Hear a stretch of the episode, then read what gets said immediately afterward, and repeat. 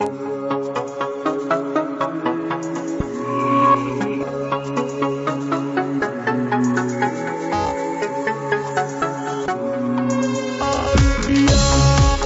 à tous, Elisabeth avec vous pour notre émission Vous avez la parole.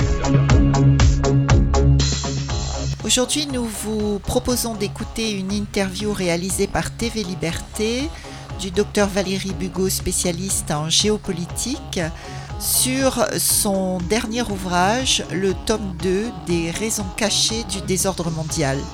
Bonne écoute à tous.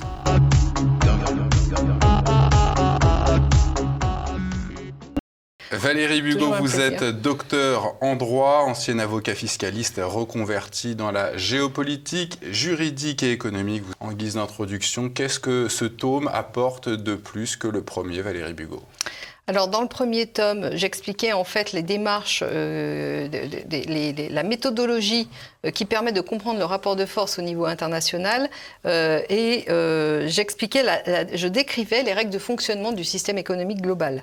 Euh, j'abordais plusieurs sujets, le droit, j'abordais évidemment les paradis fiscaux, l'entreprise, j'abordais des sujets très variés, mais qui permettent de, se faire une idée d'ensemble, euh, selon lequel, en réalité, les règles de fonctionnement réel du monde dans lequel nous vivons n'ont strictement rien à voir avec ce qu'on ce qu'on apprend à l'école ou ce qui existe dans l'inconscient collectif. Donc ça, c'était euh, le, tome, le, sujet du tome 1. Et le tome 2, j'insiste beaucoup plutôt sur euh, l'inanité en réalité du système politique dans lequel nous vivons, du régime politique, qui est un régime qui n'est pas politique mais économique. Et euh, ce tome 2 est vraiment axé autour euh, des institutions et de leur, en fait, de, l'imposture que ces institutions représentent, et pour dériver sur le fait qu'aujourd'hui elles n'existent, elles ne sont plus mises en œuvre. Nous sommes dans un vide, un vide juridique, un vide institutionnel, qui en fait est, l'antichambre de la suite euh, qui ne sera euh, très probablement pas français. Alors Valérie Bugot, le préfacier de ce nouvel ouvrage n'est autre que le professeur Christian Perron qui s'est fait connaître du grand public euh, depuis l'arrivée de cette maladie, le Covid-19. Il part d'un constat simple, la gestion du Covid a été excellente dans les pays pauvres, catastrophique dans les pays riches. Pourquoi cette différence? Ben, en fait, ce qu'il faut comprendre, c'est que euh, cette, euh, cette crise euh, prétendument sanitaire, en tout cas l'apparence sanitaire de cette crise, a permis de mettre en évidence le fait que dans nos pays, dans les pays gouvernés grossièrement dans les pays affiliés à l'OCDE, dans les pays dits développés, dans les pays du bloc de l'Ouest, on pourrait, dire ça comme ça, eh bien, ce ne sont plus des systèmes politiques à stricto sensu qui sont mis en œuvre, mais ce sont des systèmes euh, économiques, puisque ce sont les pouvoirs économiques qui ont le rapport de force en leur faveur, et qui se cachent derrière une apparence de réalité politique. Donc à partir du moment où cette crise est arrivée, euh, nous avons euh, pu constater officiellement cette réalité-là, puisque ce sont les décisions qui ont été prises au niveau politique, le sont sur des, des décisions centralisées par des organismes comme l'OMS, qui sont majoritairement financés par euh, des fonds privés et par des intérêts privés, notamment via les États qui sont sous domination des intérêts euh, euh, privés des grandes entreprises et multinationales, chapeautées, le tout chapeauté par les banques. Donc, si vous voulez, cette crise, c'est ce que je pense, il faudrait lui demander à lui, poser à lui la question, mais en réalité, cette crise a permis de mettre en évidence ce que j'explique depuis déjà dix ans, euh, qui est que nous ne vivons plus euh, à l'âge politique. C'est-à-dire que c'est le phénomène économique qui a pris le pas sur le phénomène politique, et le phénomène politique est devenu qu'une apparence, euh, une sorte d'homme de paille, et, ça devient évident à l'occasion de, de la gestion de cette crise du Covid. Est-ce que le phénomène juridique n'avait pas déjà pris le pas sur le phénomène politique le phénomène économique avait bien entendu déjà pris le pas. Moi, je mm. l'explique depuis dix ans. Mm. Et c'est ce que j'explique dans mon tome 1 également, en, montrant que euh, le, système économique global est en, euh, fonctionne sur le contrôle de ces euh, instances économiques c'est-à-dire de ce pouvoir économique, alors qui, a, euh, qui est multi, euh, qui, a une multiforme, c'est-à-dire qui prend la forme de multinationales, mais il faut comprendre que derrière les multinationales, il y a beaucoup d'opacité capitalistique, et derrière cette opacité capitalistique, nous retrouvons les, hmm. grandes banques internationales et les grands propriétaires des grandes banques internationales. Qu'est-ce qui, lors de l'arrivée du Covid, a démontré, a explicité cette prise du pouvoir par la force économique sur le politique exactement ben, C'est la projection, qui le, projecteur qui a été mis sur l'OMS, puisqu'on a compris mm. que l'OMS était euh, maintenant majoritairement, depuis que les États-Unis en tant qu'État se sont retirés, je crois d'ailleurs que c'est pas tout à fait clair cette histoire, mais enfin, euh, officiellement, il avait été question qu'il se retire. Euh, le principal financier de l'OMS était la fondation Bill et Melinda Gates. Mm. donc ce sont des, des intérêts privés qui sont derrière ces grandes structures de centralisation du pouvoir. Et on, constate à l'occasion de cette crise du Covid que ce sont ces structures qui euh, ont la, les velléités, qui, qui ont la, la vocation à prendre les décisions au niveau mondial. En sachant que les données médicales des Français ont d'ailleurs été confiées à euh, Microsoft depuis l'avènement de cette dite crise dite sanitaire. Absolument. Ben, c'est une, une, si vous voulez, c'est une illustration du fait que nos pouvoirs euh, politiques en place mmh. ne sont mmh. plus des pouvoirs politiques, mais sont des relais d'influence du pouvoir économique caché, du pouvoir économique global euh, que sont ces multinationales. Et les big tech, évidemment, sont euh, en première ligne de cette prise de contrôle économique. On va évoquer une dernière fois euh, le professeur Perron, mais j'ai euh, cette question sous les yeux que je trouve très intéressante. C'est lui qui la pose. Pourquoi établir un lien entre cette pandémie euh, de Covid-19 et l'ambition d'une petite élite supranationale d'établir un nouvel ordre mondial? Pourquoi pourquoi il fait ce rapprochement entre ce projet de nouvel ordre mondial et cette Covid-19 ben, en fait, c'est ce qu'on disait tout à l'heure, c'est-à-dire qu'à l'occasion de ce Covid-19, on s'est rendu compte que les décisions étaient prises de façon centralisée au niveau international par l'OMS, qui est l'Organisation mondiale de la santé, qui est donc une structure, une superstructure supranationale, euh, et euh, derrière laquelle se cachent des intérêts privés. Euh, c'est, je pense, l'explication que l'on peut donner à cette au rapprochement que le professeur Perron fait à très juste titre, je le précise. Alors à propos de la France et même de l'Occident, euh, du bloc occidental, comme vous l'évoquiez tout à l'heure, vous dites que nous touchons actuellement les limites structurelles et anthropologiques du projet plutocratique. Alors expliquez-nous en quoi euh, nous ne sommes plus dans un régime euh, démocratique. La France n'est plus une démocratie, Valérie Vigo. Alors justement, ce que j'explique, Pierre, c'est que ça ne date pas d'hier, que la France n'a hmm. jamais été une démocratie. Et c'est là où il est quand même important aujourd'hui de mettre les points sur les i et d'employer de, la bonne terminologie les régimes politiques dans lesquels nous vivons tournent autour du parlementarisme représentatif et d'une pseudo-séparation des pouvoirs qui n'en est pas une parce qu'elle fait abstraction du pouvoir régalien très important qui est celui de battre monnaie. Donc, dans la mesure où et la séparation des pouvoirs est une, euh, est une interprétation fallacieuse de l'ensemble de, la réalité dans laquelle euh, une société euh, évolue, et dans la mesure où les institutions du parlementarisme représentatif sont issues du régime, euh, sont, sont, des, sont une, une, institution qui est d'origine britannique, mmh. qui vient du, du Conseil des barons de la Magna Carta, qui n'a strictement rien de démocratique, et que les partis politiques fonctionnant sur ce système s'apparentent à un, un fonctionnement de club, en réalité, nous avons ici, dans ce système précisément, le fonctionnement, la, la, structure de fonctionnement britannique, de l'Empire britannique, fait d'opacité, euh, d'entre-soi et euh, de, euh, de, de, du pouvoir qui appartient réellement aux détenteurs des capitaux qui ont financé, je le hmm. rappelle, l'Empire britannique lequel s'est transféré dans l'Empire américain et lequel aujourd'hui euh, avait vocation à devenir mondial. On verra qu'il euh, y a quelques fritures sur la, sur la ligne de ce point de vue-là. Mais euh, si vous voulez, ces institutions dans lesquelles nous, vivons, qui ont fallacieusement été appelées républicaines, ne sont en rien républicaines. Mmh la République, c'est la res publica, c'est la chose publique. Or, les institutions fondamentalement dans lesquelles nous vivons sont faites pour la chose privée et donne le pouvoir à la chose privée via les partis politiques qui sont financés par des intérêts privés. J'aimerais un instant, parce que c'est essentiel, Valérie Bugot, pour que nos téléspectateurs comprennent bien la séparation des pouvoirs, vous dites qu'elle est inexistante en France. Expliquez-nous bien pourquoi. Alors, elle est inexistante pour plusieurs raisons. La première, c'est que effectivement, la séparation des pouvoirs telle qu'elle a été théorisée euh, fait abstraction totalement du pouvoir monétaire, qui est un pouvoir tout à mm. fait indispensable au fonctionnement politique réel. Et la deuxième raison, c'est que dans le cadre des institutions du parlementarisme, en fait, tous les pouvoirs sont concentrés dans les mains du parti qui gagne les élections le pouvoir législatif, le pouvoir exécutif et le pouvoir monétaire, on a vu qu'il appartenait de toute façon dès le départ à ceux qui, euh, si vous avez suivi... L'autorité judiciaire qui appartient à l'exécutif. L'autorité judiciaire est, comme vous le dites, une autorité, hmm. c'est-à-dire qu'elle fait partie intégrante du pouvoir exécutif. Hmm. Euh, que ce soit le siège ou le parquet, euh, sont représentés par des ministres qui siègent hmm. au, au, et l'exécutif est issu de, de, de la Chambre.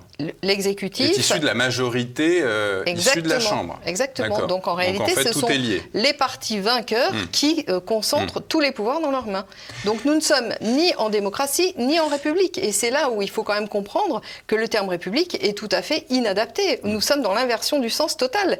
On a appelé république un régime qui est en réalité la chose privée, qui est fait pour donner le pouvoir à la chose privée. Donc on ne pourra jamais sortir de cette histoire tant qu'on ne va pas, qu'on ne nomme pas précisément euh, les problèmes auxquels nous sommes confrontés. Nous ne vivons pas en république. Bien entendu, c'est la forme officielle qui a été mise en avant, mais ça ne correspond en aucune façon, notre régime politique intérieur n'a jamais correspondu à la res publica. Et ça, il faut que tout le monde en ait bien conscience. Et alors, on évoquait tout à l'heure ce mot euh, de plutocratie. Vous l'évoquez dans cet ouvrage, Valérie Bugot. Le but ultime du système plutocratique est de façonner un individu isolé, fragile, sans volonté ni identité propre, limité à ses instincts primaires et dépendant de ses maîtres, ce qui correspond à la définition parfaite de l'esclavage. Absolument, mais vous savez que la plutocratie, c'est le pouvoir donné aux plus riches, et quand vous mm. donnez le pouvoir aux plus riches, euh, ces derniers veulent être servis, ils ne veulent pas être contestés. Donc vous n'allez, ils ne vont pas mettre en avant des personnalités qui sont susceptibles de les contester. Et c'est là où on en arrive aussi de façon très intéressante au système euh, de l'instruction publique, enfin qui n'est pas de l'instruction publique, qui est de l'éducation, euh, donc euh, de type autoritaire et dogmatique, et qui s'est totalement éloigné de, de ce qu'on pourrait appeler l'instruction publique, qui aurait pour, pour objectif de développer l'individu, de valoriser tous les points forts de chacun des individus, alors que là, le système disons, d'éducation est fait mm. pour rendre euh, servile, euh, est fait euh, pour rendre les gens dociles, pour les, les rendre soumis soumis aux réalités qu'on leur impose, aux dogmes qu'on leur impose. donc c'est, je, je, prie un peu peut-être mm. d'avance sur vos questions, mais il est vrai que les deux sont liés. Le système de domination va avec un système une, perversion du système de l'instruction publique. Et cette soumission euh, du pouvoir politique, euh, il est aussi, euh, enfin, ce pouvoir politique, il est aussi soumis au pouvoir monétaire, un pouvoir monétaire organisé dans un système de banque centrale, elle-même banque centrale réunie sous l'autorité de la BRI, la, la, Banque des règlements intérieurs, qui avait été créée internationaux, internationaux excusez-moi, qui a été créée dans les années 30, également l'anonymat et la concentration euh, des capitaux qui... Mm. Euh, oui, il faut comprendre qu'à partir du moment où les banquiers ont été suffisamment organisés, ils ont lancé l'idée de banque centrale. Et c'est tout, l'article, enfin j'ai écrit tout un article sur mm. la, euh, la, genèse des banques centrales dans le premier tome de ce livre, qui explique qu'en réalité, toutes les banques centrales du monde sont nées à l'initiative de banquiers privés. Et quel que soit par la suite des événements, la forme que ces banques centrales ont prise, et en particulier, je pense en France, euh, la banque centrale est de nature publique, en réalité, les gens qui étaient à l'intérieur de ce système ne géraient euh, la banque que, euh, si vous voulez, dans, l'intérêt des capitaux privés et des banques privées. Donc en réalité, la banque centrale est une façon est a été pour les banquiers globalisés une façon de centraliser le pouvoir, le pouvoir monétaire dans chacun des pays, mm. pour ensuite euh, étendre cette centralisation avec la BRI qui est arrivée euh, au moment du plan Young en 1930 et qui a permis justement de créer une banque centrale des banques centrales. Donc nous assistons à une centralisation euh, de plus en plus mondialisée, si vous voulez. Et quand vous pensez au fonctionnement de la BRI et du FMI, qui sont un peu en tandem, eh bien vous avez une centralisation parfaite du pouvoir monétaire dans les les des banquiers. Dernière question, Valérie Bugot, d'ordre sociétal avant euh, la pause.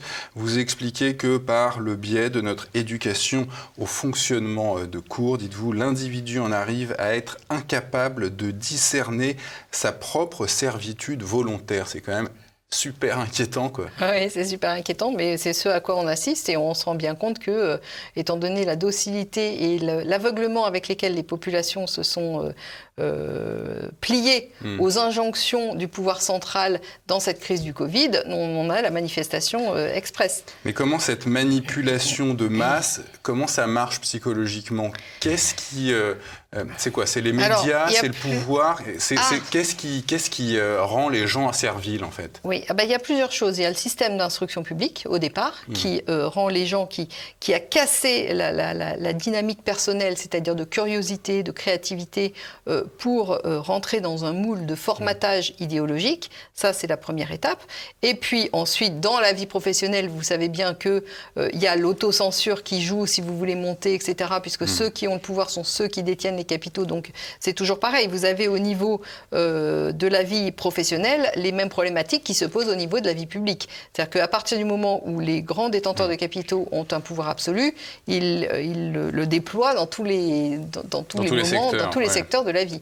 Donc euh, vous avez ça. Et puis évidemment, parallèlement, vous faites bien de le mentionner, la, détention capitalistique des médias et leur concentration dans quelques mains qui est un phénomène assez nouveau, qui est un phénomène bah, disons, après la, Seconde Guerre mondiale, euh, effectivement, les, médias en France avaient été euh, remis euh, un peu au pas parce que hmm. c'était déjà une dérive qui avait été perçue mais euh, au fur et à mesure du temps, et en particulier euh, au moment de la, chute du mur soviétique, enfin la chute du bloc de l'Est, euh, vous avez eu une offensive, une contre-offensive beaucoup plus violente de ce qu'on appelle le, système ultralibéral, et c'est là où effectivement il y a eu, comme certains l'ont dit, la fin de l'histoire, c'est-à-dire que les détenteurs du pouvoir capitalistique n'ont plus eu de limite, et ils ont commencé donc à concentrer au maximum leurs actifs les richesses euh, de façon anonyme, bien entendu, c'est ce qu'on a déjà expliqué, ce que j'ai abondamment développé dans mon premier tome,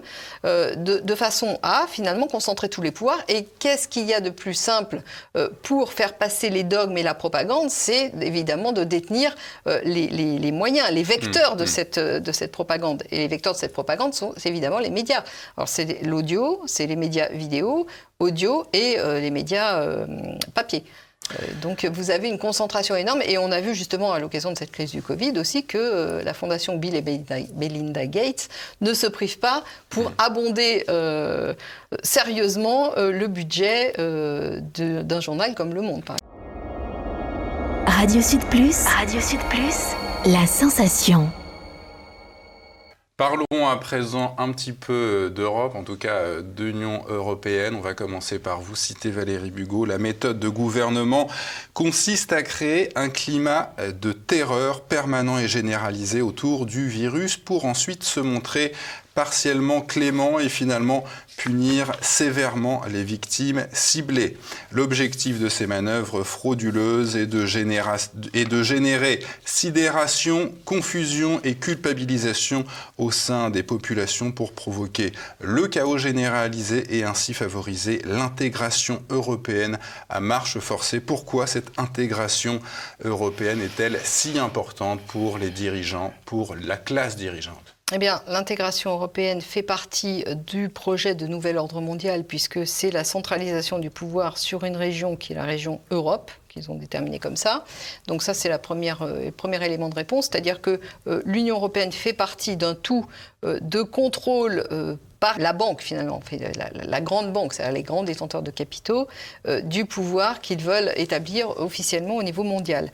Il est évident que l'Union européenne a commencé comme une union de cartels, c'est une union, je dirais, à tendance éminemment commerciale, c'est une union d'intérêts capitalistiques et c'est une union d'intérêts financiers. Donc, euh, si vous voulez, je ne sais pas si ça répond à votre question, mais mm. c'est dans le cadre où l'Union européenne est une institution relais euh, euh, qui sera un des interlocuteurs mm. privilégiés du pouvoir centralisé au niveau, enfin, qui, devait être prévu comme étant le pouvoir centralisé au niveau mm. mondial. C'est le laboratoire mondialiste, l'Union européenne. Absolument. Tout à fait. C'est le laboratoire globaliste des, des, des, grands capitaux, en fait. Hein. On sait que la France va prendre la présidence tournante du Conseil de l'Union européenne à partir de janvier, du 1er janvier 2021. Valérie Bugot, comment l'exécutif va opérer cette intégration européenne forcée, dites-vous? Mais Justement, c'est là où euh, il est intéressant d'observer les méthodologies qui ont été utilisées dans cette crise du Covid, qui génèrent une sidération des populations et qui a permis en fait de sortir euh, des institutions politiques officielles euh, qui était, qui que régissait la France, qui était euh, officiellement la Ve République. on peut discuter mmh. longtemps sur le fait qu'elle soit encore la Ve, mais en tout cas, c'était la Constitution très largement modifiée, mais qui avait été initiée en 1958, qui était officiellement, qui gérait officiellement, en tout cas, qui représentait officiellement notre pays. à l'occasion de cette crise du Covid, euh, nous, nous, nous, nous, sommes, nous sommes sortis en fait hmm. de ce fonctionnement institutionnel euh, pour arriver dans une zone blanche juridique, une vide zone, juridique, un vide juridique, hmm. une zone de non-droit institutionnel, si vous voulez. Et comment a-t-on pu arriver à ça sans qu'il y ait de remous? Eh bien justement, c'est par ces méthodes de sidération hmm. des populations, euh, de, de, de, formatage, de, de, maltraitance des populations. On, on joue sur la peur on joue mm. sur la culpabilité, et, donc euh, ça a neutralisé, si vous voulez, les, réactions euh, qui auraient été normalement euh, celles d'une population en bonne santé mm. mentale, si mm. je puis dire. Donc ça a permis de sortir de ces institutions pour aujourd'hui qu'on constate que nous avons déjà des, journaux qui nous annoncent que l'entourage de Macron prévoit déjà de, faire, de supprimer le Parlement le Parlement français, bien hmm. entendu. Donc, euh, qu'est-ce qui a été bah, dit sur ce projet de suppression du Parlement? Ah bah, euh, il a été dit que l'entourage prévoyait euh, cette, l'entourage de Macron commençait à prévoir la, suppression du Parlement. Et effectivement, si vous reprenez en fait tous les discours de Macron depuis qu'il a été élu, il ne pense qu'à intégrer notre territoire dans les instances européenne fédérale. Il n'y a pas, souvenez-vous, de souveraineté française. il parle de souveraineté européenne. Euh, il a quand même euh, signé le traité hmm. euh, d'Aix-la-Chapelle, le traité du Quirinal. je dirais que toute l'idéologie euh, de, ce qui sert de, gouvernement à la mm. France aujourd'hui est tourné vers l'intégration mm. euh, européenne. Donc il est évident que euh, pour arriver à cette intégration européenne, il faut quand même faire disparaître les instances fondamentales qui font que la France fonctionne de mm. façon autonome et le Parlement en fait partie.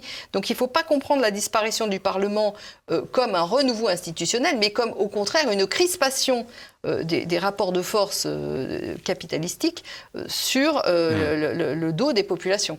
Et donc en réalité, c'est un, c'est un pas en avant vers effectivement ce qu'on a appelé tout à l'heure donc l'Union européenne fédérale en tant que relais du gouvernement mondial. Mais vous dites, Valérie Bugot, quoi de plus facile que de faire basculer l'État français qui n'existe plus bah, vers cette superstructure nationale? Quoi de plus facile? Faut peut-être pas.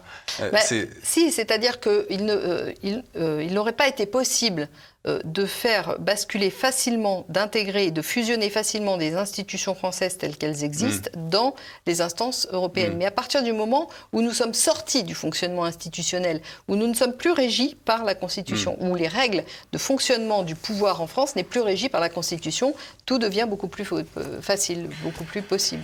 Une fois que cette intégration européenne à marche forcée sera mise en place, quels seront les objectifs euh, de, du projet in fine ah ben, écoutez, euh, ces objectifs sont tous réjouissants, euh, puisque on entend de plus en plus parler de l'Eurogenfor, de l'Euroforce.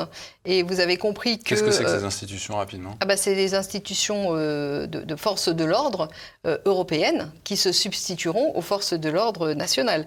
Donc, si vous voulez, tout sera fédéralisé euh, dans une union de torchons et de serviettes, parce que vous savez bien que les pays européens n'ont pas la même histoire, n'ont pas la mm. même euh, culture, n'ont pas la même euh, capacité économique, n'ont pas la même capacité sociale. Enfin, c'est vraiment une alliance de torchons et de serviettes, que j'appelle torchons et serviettes. en fait, il faut comprendre que dans ce type de, de processus, se pose un problème de légitimité des forces de l'ordre qui ne sont plus rattachées à une nation. Et il faut aussi comprendre que ce, tout ce, ce, ce développement euh, de type euh, militaire ou en tout cas policiaro-militaire euh, se fait dans le cadre dans lequel les États-Unis ne veulent plus porter seuls le financement de l'OTAN. Mmh. Donc en réalité, nous allons assister à l'émergence d'une force européenne qui travaillera en partenariat très étroit avec l'OTAN euh, pour euh, développer cet empire financier apatride euh, au service intégral de cet empire financier apatride et qui seront payés par le con, hein, c'est bien le cas de le dire, contribuable des États membres. Hmm. Comprenez Donc en fait, c'est une imposture du début à la fin, c'est une imposture théorique, c'est une imposture financière, c'est une imposture militaire, c'est une imposture contractuelle, c'est une imposture institutionnelle. Dans le cadre de cette intégration européenne, vous évoquez la probable fédéralisation euh, des dettes d'État. Vous dites si l'Allemagne joue le jeu, qu'est-ce qui se passera si l'Allemagne ne joue pas le jeu? Bah, En fait, l'Allemagne va jouer le jeu parce que euh, va, euh, elle aura pris en garantie, si vous voulez, les patrimoines euh, privés et nationaux euh, des États qui se mmh. fédéraliseront.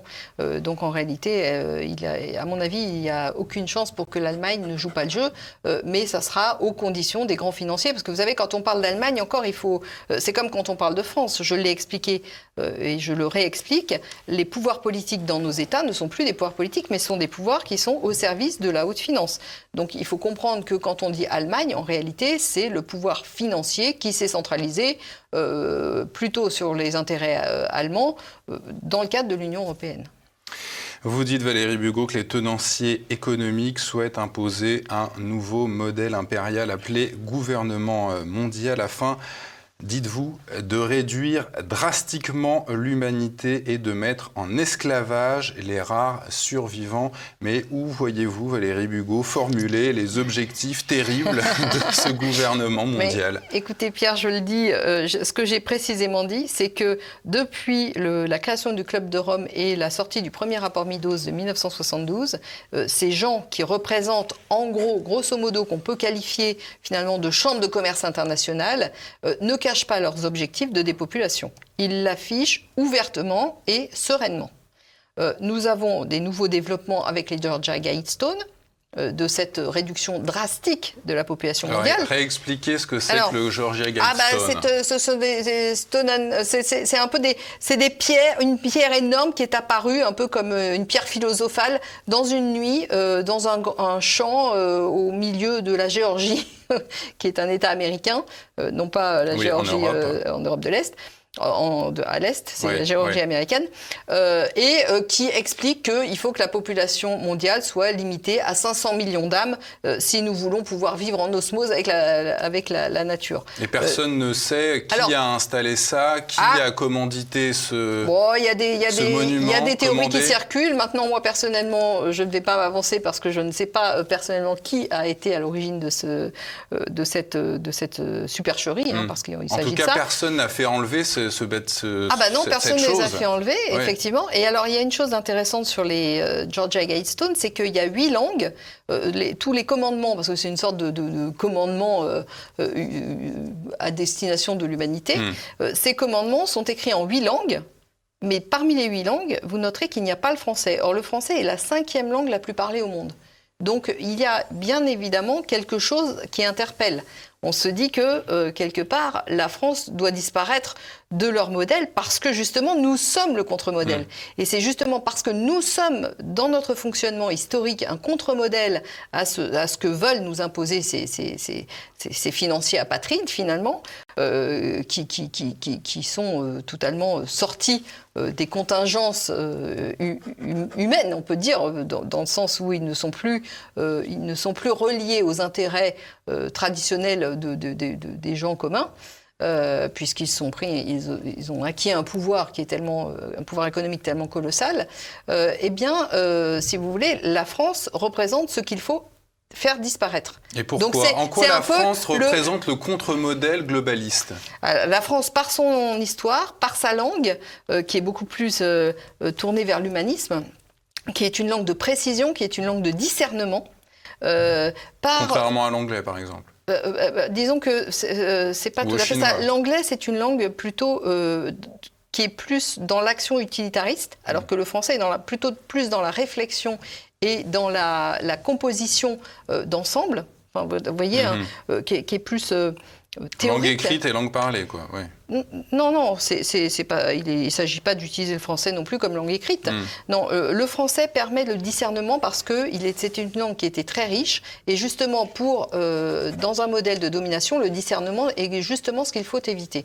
Donc, dans la mesure où vous avez une langue qui permet le discernement, qui, a des, euh, des, références historiques solides et euh, qui euh, repose sur des fondations humanistes, euh, il, est bien évident que c'est tout ce qu'il faut abattre pour imposer une domination réelle. Hmm. donc le, français, l'histoire de France, la structure de la langue, tout ça est très très attaqué chez nous, il faut le comprendre. Et donc c'est une illustration, si vous voulez, le fait que le français n'apparaisse pas sur, ces, sur ce, monument philosophico, je ne sais pas trop comment hmm. l'appeler, religieux, euh, eh bien, le fait que le français n'apparaisse pas est un indice en soi que justement, nous sommes le contre-modèle à ce qu'ils veulent mhm. imposer. Et par le, biais de notre histoire de France, si nous voulions bien la réinvestir, parce que nous l'avons euh, anéanti. Nous, avons, nous, nous, sommes calqués sur le modèle britannique, qui est justement le modèle de mhm. ce, type de non-civilisation, de ce type de développement qui est en réalité une régression formidable du développement humain.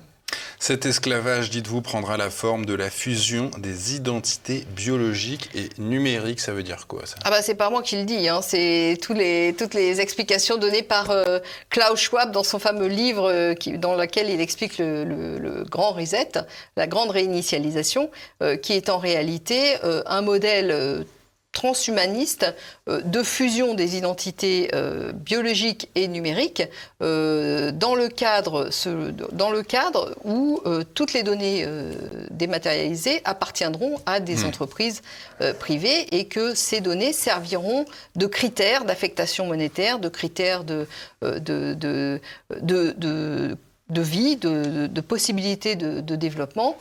donc vous vous mettez intégralement euh, dans des mains euh, qui sont euh, des mains de, de détenteurs capitalistiques. les grandes entreprises, derrière les grandes entreprises, derrière l'anonymat des multinationales, vous avez des personnes qui mmh. détiennent le contrôle de ces entreprises. Et ces personnes ne sont pas facilement discernables parce qu'elles sont cachées derrière un, halo de, de, comment, de, structures elles-mêmes opaques qui vont elles-mêmes se cacher dans des paradis fiscaux qui aggrave encore l'opacité.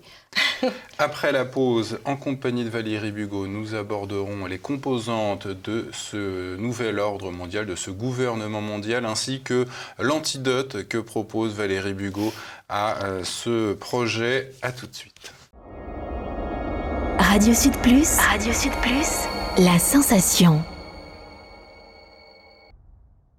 Je ne me lasse jamais de citer Valérie Bugot à leur nouvelle citation. Après l'imposition du chaos juridique auquel nous assistons, Valérie Bugot vous dit qu'il sera ensuite aisé aux dominants économiques d'imposer leur empire politico-financier appelé Nouvel Ordre mondial, fait d'une monnaie mondiale dûment contrôlée, d'un gouvernement mondial, d'une réglementation mondiale et finalement d'une religion mondiale. Où en est, Valérie Bugot, la formation euh, de ce nouvel ordre mondial? Vous me disiez la dernière fois qu'il était déjà obsolète. Cause d'ailleurs de la Chine. Oui, alors il faut bien comprendre qu'effectivement, euh, les tenanciers économiques ont longtemps euh, espéré et cru avoir le contrôle de tous les territoires du monde et en particulier le territoire chinois qu'ils avaient euh, largement investi depuis le 19e siècle. Et vous savez ce qui s'est passé avec les guerres de l'opium, etc. Euh, mais euh, je dirais que il y a eu une grande arrogance dans leur attitude et un hubris qui a fait qu'ils n'ont pas compris ce qu'était profondément la Chine. Et je vais vous citer une citation de Sun Tzu, donc tirée de l'art de la guerre, qui explique parfaitement ce que la la, méthodologie utilisée par les Chinois euh, pour euh, subvertir leur adversaire. Vous savez, ils sont des spécialistes des arts martiaux. Et ils ont retourné, ils ont absorbé la force de l'adversaire pour la retourner contre Le jujitsu. oui, entre autres, mais d'autres arts martiaux font la même chose. Alors, il faut feindre la faiblesse afin que l'ennemi se perde dans l'ignorance. Hmm.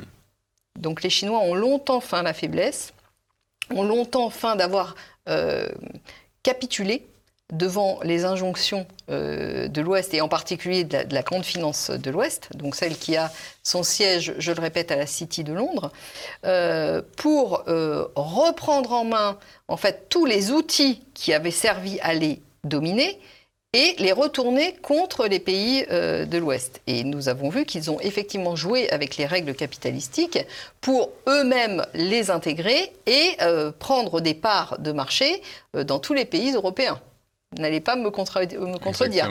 Euh, les Italiens, les Français, euh, les aéroports qui ont été vendus aux Chinois, etc. etc. Donc il s'agit de ça. Là, nous sommes en plein dans l'art de la guerre.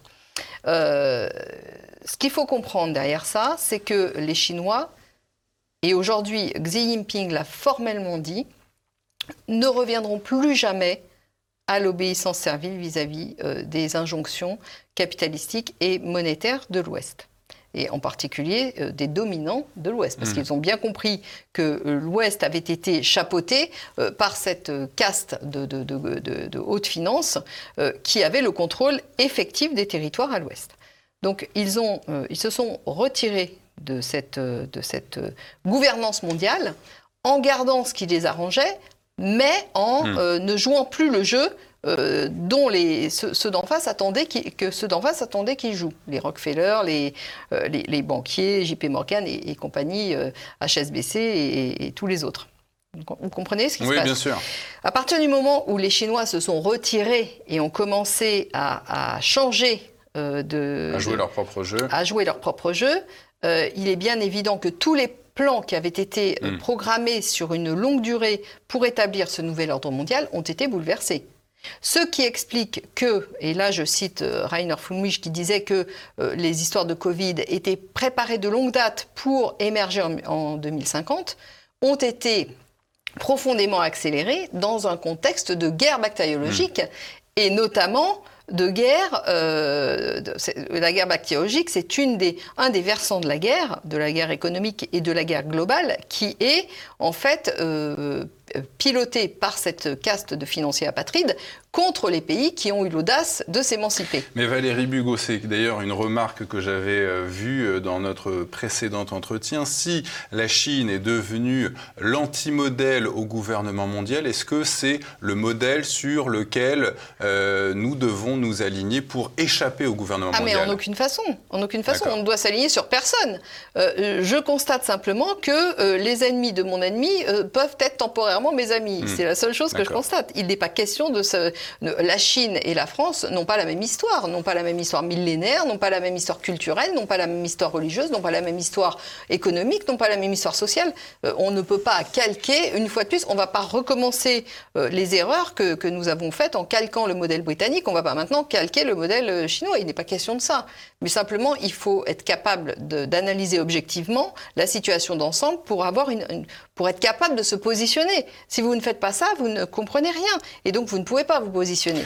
L'OTAN, Valérie Bugot, dites-vous, a déclaré la Chine comme principale menace. Alors, on ah sait que les États-Unis hein. et l'OTAN restent, enfin, les États-Unis restent la première puissance militaire au monde, mais est-ce qu'on peut envisager une guerre entre les deux puissances, Chine et chinoise et américaine, euh, dans euh, une guerre chaude?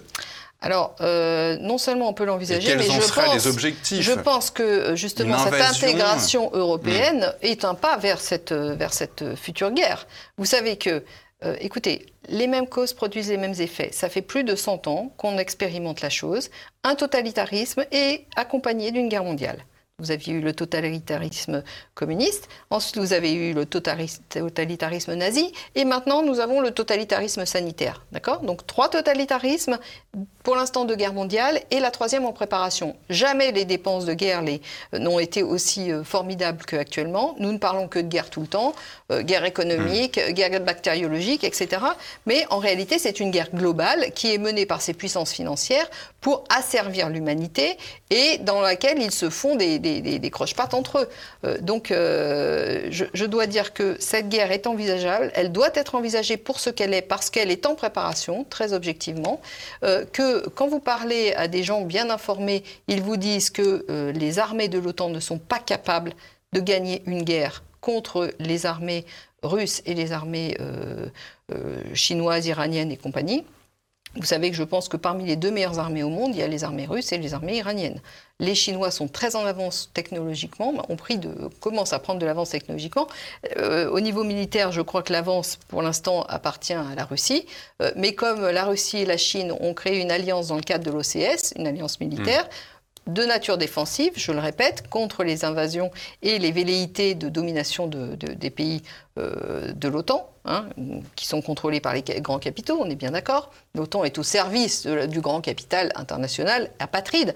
L'OTAN n'est pas au service d'un pays, d'un État euh, national. mais Valérie Bugot, enfin, on est quand même à l'ère nucléaire. Qu'est-ce que ça donnerait une guerre entre puissances russes et américaines ou chinoises et américaines avec des bombes H qui peuvent tomber C'est ça. Donc c'est ce qui retarde, à mon avis, les échéances parce qu'il euh, il y a des, mm. des, sujets, d'où l'émergence de la guerre bactériologique, mm. je pense. Mm. Voilà. Donc ça fait partie des, stratégies pour contourner ce problème euh, effectivement majeur qui est le problème nucléaire, euh, euh, alors que quand même il faut garder à l'esprit que les Américains ont fait récemment des déclarations en disant que la guerre nucléaire n'était plus quelque chose qui n'était pas envisageable on pouvait à nouveau l'envisager parce qu'il y a des armes euh, nucléaires euh, maintenant euh, beaucoup plus... des mini-bombes nucléaires. Voilà, beaucoup plus, comment dirais-je, élaborées hmm. et précises que, que le nucléaire n'était il, y a 50 hmm.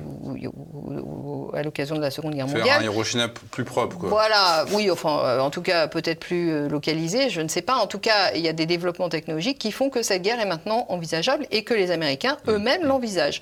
Donc il n'y a aucune raison pour que nous n'en tenions pas compte. Vous faites des propositions et on en terminera là pour cet entretien, Valérie Bugot, pour euh, sorte de proposition anti-nouvel ordre mondial. Euh, en premier, la politique d'autogestion du corps social, ça s'organiserait comment?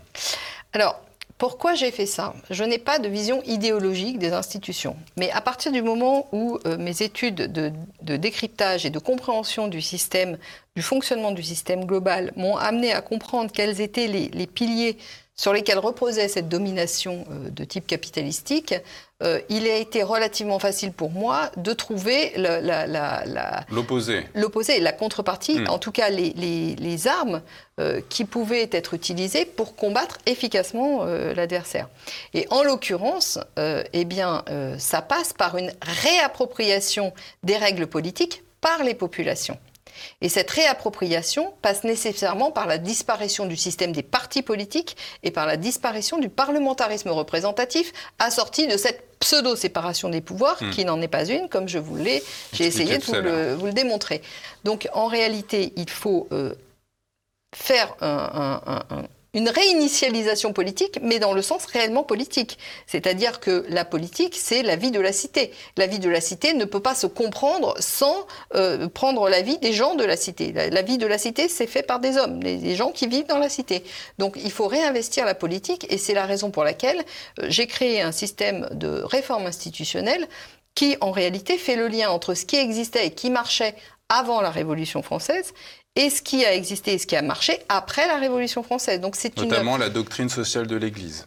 Alors ça, ça, la doctrine sociale de l'Église, elle, se, euh, elle est particulièrement présente dans la réforme de l'entreprise, parce mmh. qu'effectivement, la, la, participation est une, euh, a été une, une, un, investissement laïcisé de cette doctrine de sociale de l'Église qui, qui, préconisait un rééquilibrage des forces à l'intérieur de l'entreprise entre les détenteurs de capitaux et les, apporteurs de capitaux et les apporteurs de travail. Ce que, ce que Charles de Gaulle avait essayé de faire Absolument. et qu'il a été empêché. Alors déjà, euh, il faut comprendre qu'à la sortie, la sortie de la Seconde Guerre mondiale, euh, tous les travaux du CNR, la participation en faisait partie, elle n'a pas pu s'imposer à ce moment-là.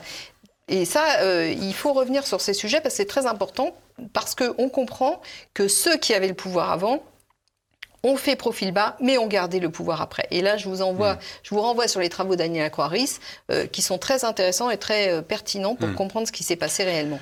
mais en 69, si le Sénat a voté contre De Gaulle, c'est justement parce qu'il a eu peur que De Gaulle réinitie ce projet de participation. Parce qu'il faut comprendre que si euh, ce projet de participation avait été mis en œuvre, eh bien, toute la subversion, y compris la subversion euh, du système monétaire qui avait été mis en place à la sortie de la Seconde Guerre mondiale, n'aurait pas pu se hmm. faire.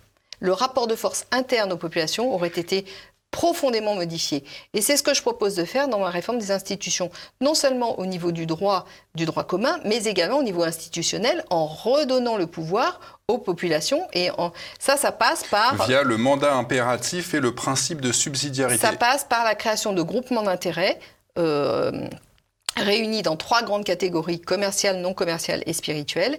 Et à l'intérieur de ces groupements d'intérêt, le fonctionnement est en autogestion à deux exceptions près, le mandat impératif qui, doit, qui s'impose et la subsidiarité, mais comprise à l'inverse de ce qu'elle a été élaborée pour l'Union européenne. C'est-à-dire une subsidiarité par le bas, non pas par le haut. Hmm. C'est-à-dire que c'est toutes les décisions qui peuvent être prises euh, par la commune, par l'entité la, plus, élémentaire, doivent être prises, la plus proche du problème, doivent être prises à ce niveau-là et ne doivent en aucune façon remonter plus haut. Et le mandat impératif, ça consiste en quoi? Le mandat impératif, ça consiste à dire on vous, euh, vous êtes élu en tant que nos représentants, mais votre feuille de route est telle et telle chose. Si vous ne respectez pas cette feuille hmm. de route, vous êtes démis de façon automatique. Obligation de vous êtes révoqué. Hmm.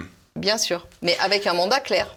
Alors vous évoquiez aussi la réhabilitation euh, du vrai droit. C'est quoi le vrai droit? Ah bah Justement, on en parlait pour l'entreprise, mais le vrai droit, c'est le droit commun de nature civile, parce que le droit commun, c'est le droit qui régit la vie en commun.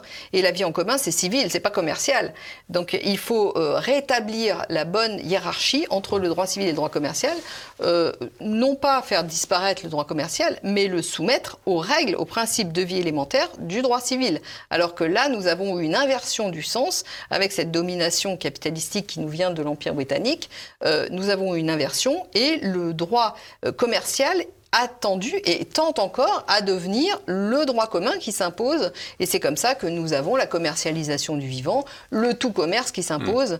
euh, jusqu'à la tentative de disparition des organes publics qui sont naturellement hors du champ commercial, et y compris de la personne humaine, mm. qui traditionnellement, dans la civilisation européenne, je le répète, était hors du champ commercial. Et restauration euh, de la monnaie, euh, Valérie Bugot, je vous provoque, ah pourquoi ne pas considérer l'euro comme une monnaie? Non, mais il faut comprendre que l'euro, en fait, est une, émanation des monnaies sous contrôle des banquiers. Hmm. Euh, l'euro est sous contrôle des banquiers. Le problème de la monnaie, c'est pas tant l'euro, c'est le problème de qui la contrôle. Oui. Et à partir du moment où vous laissez la monnaie dans les mains euh, de gens d'intérêt privé, euh, vous ne pouvez pas vous attendre à ce qu'elle rende des services publics. Ce n'est pas possible. C'est conceptuellement impossible. Donc il faut réhabiliter la monnaie pour ce qu'elle a été réellement depuis à, sa création, c'est-à-dire euh, au service des échanges et donc de tout le monde. Donc la monnaie doit redevenir un instrument euh, pour favoriser les échanges au service du, bien commun et du public, de tous les gens qui vivent dans la cité.